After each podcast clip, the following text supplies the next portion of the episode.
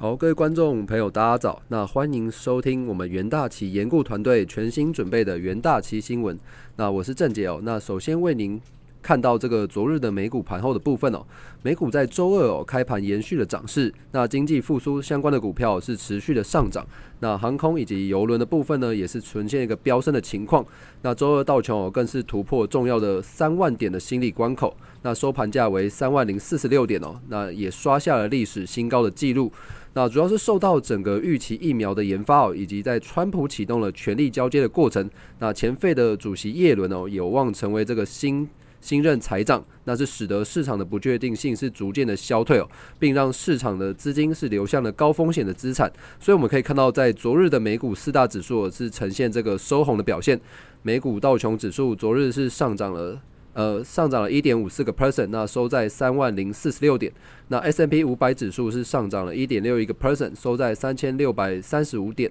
那纳斯达克指数是上涨了一百五十六点，那收在一万两千零三十六点。那费城半导体指数则是上涨了零点五三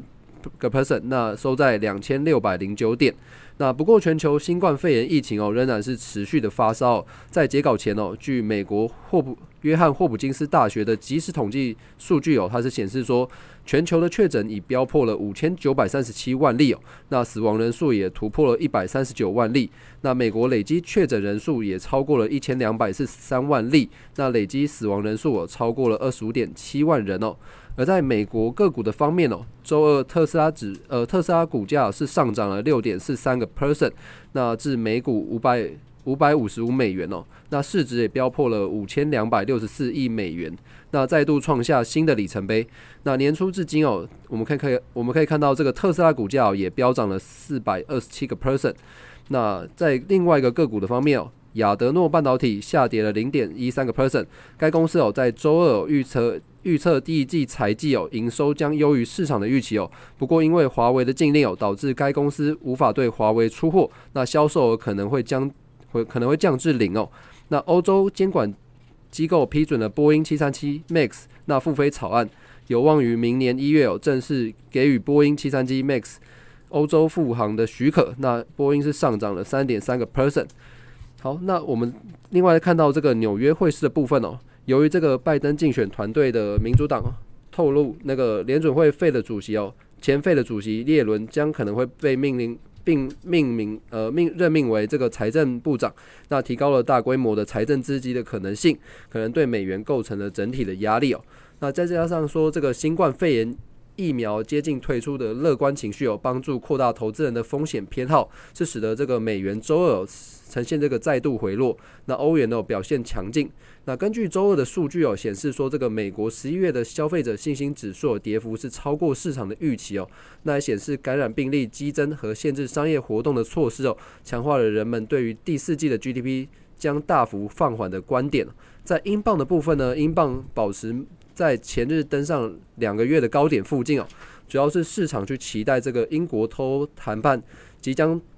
谈妥协议哦，那英国将在十二月二日哦结束这个为期一个月的全国封锁，那重回三阶段的防防疫限制哦。那英国首相强森其实他也表示说，整个希望几乎有风有高风险的新冠肺炎疫苗者哦都能在复活节复活节之前哦接种疫苗。那英国药厂阿斯特阿斯特捷利康他他们也表示说，和牛津的大学合作。的这个新冠疫苗的保护效力有最高可高达九十个 percent。那该公司的疫苗有效性哦，虽然是低于这个辉瑞哦，不过在价格以及冷藏储存还和这个配送上哦，是具有这个优势的。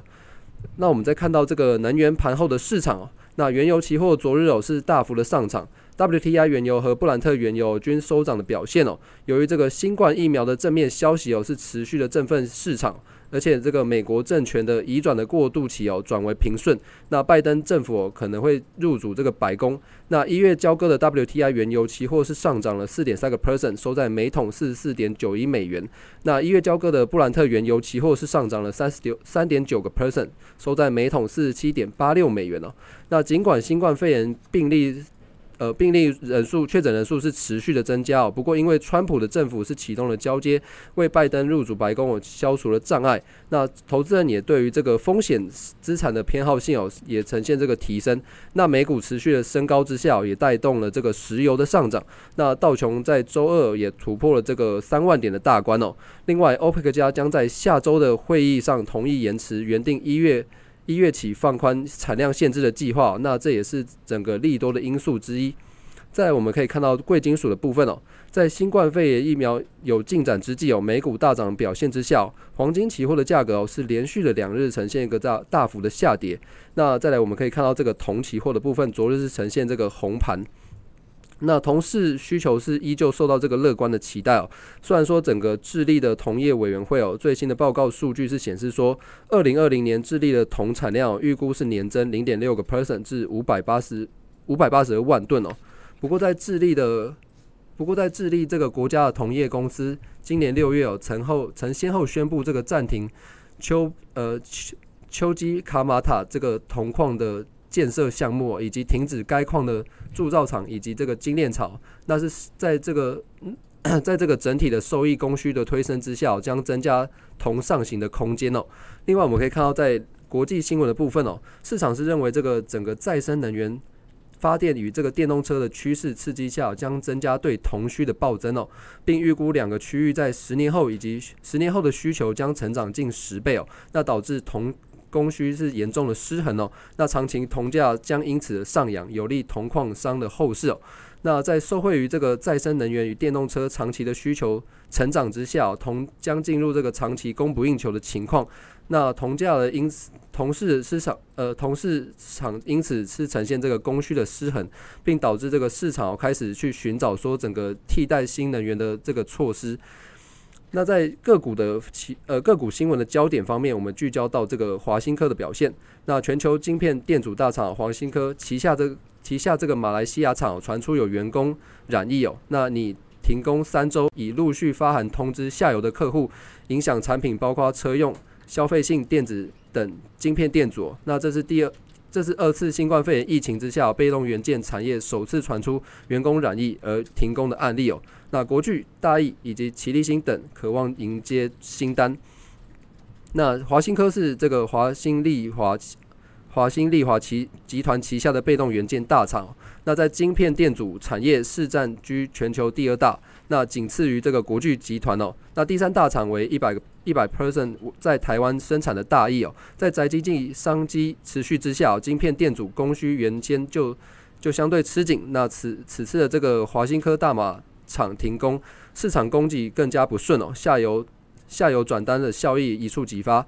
那对于这个大马厂员工染疫的停工三周，华新科也表示说，目前将全进行这个全场的检验哦，预计最快在三天后就有这个结果出炉哦。那届时只要结果正常，就会尽快向当地的政府申请这个复工的许可。那营运以及出货方面都不会受到这个影响。那在另外一个个股方面哦，这个。新新能高昨日这个举办了这个股东临时会哦，他们展望在第四季的表现之下，受惠于这个居家工作需求有望持续，以及这个居家办公电子产品哦，今年是成长的表现非常的强劲哦。而蓝牙耳机市场在第三季也有所回温，那两者是较二零一九年同期是双双位数的成长，那使得这个昆山厂目前的产能利用率利用率已经高达了这个九成以上。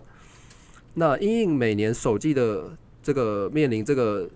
农呃农历春节的工作天数减少，那员工人数也会减少，以及产能缩减的问题哦。他们也表示说，这个新能高将尽力于今年第四季哦提前备货，以利明年首季发货。所以整体来看呢，新能高的目标目标明年营收将超过今年哦，并挑战二零一九年的二十点一亿美元的新高水准。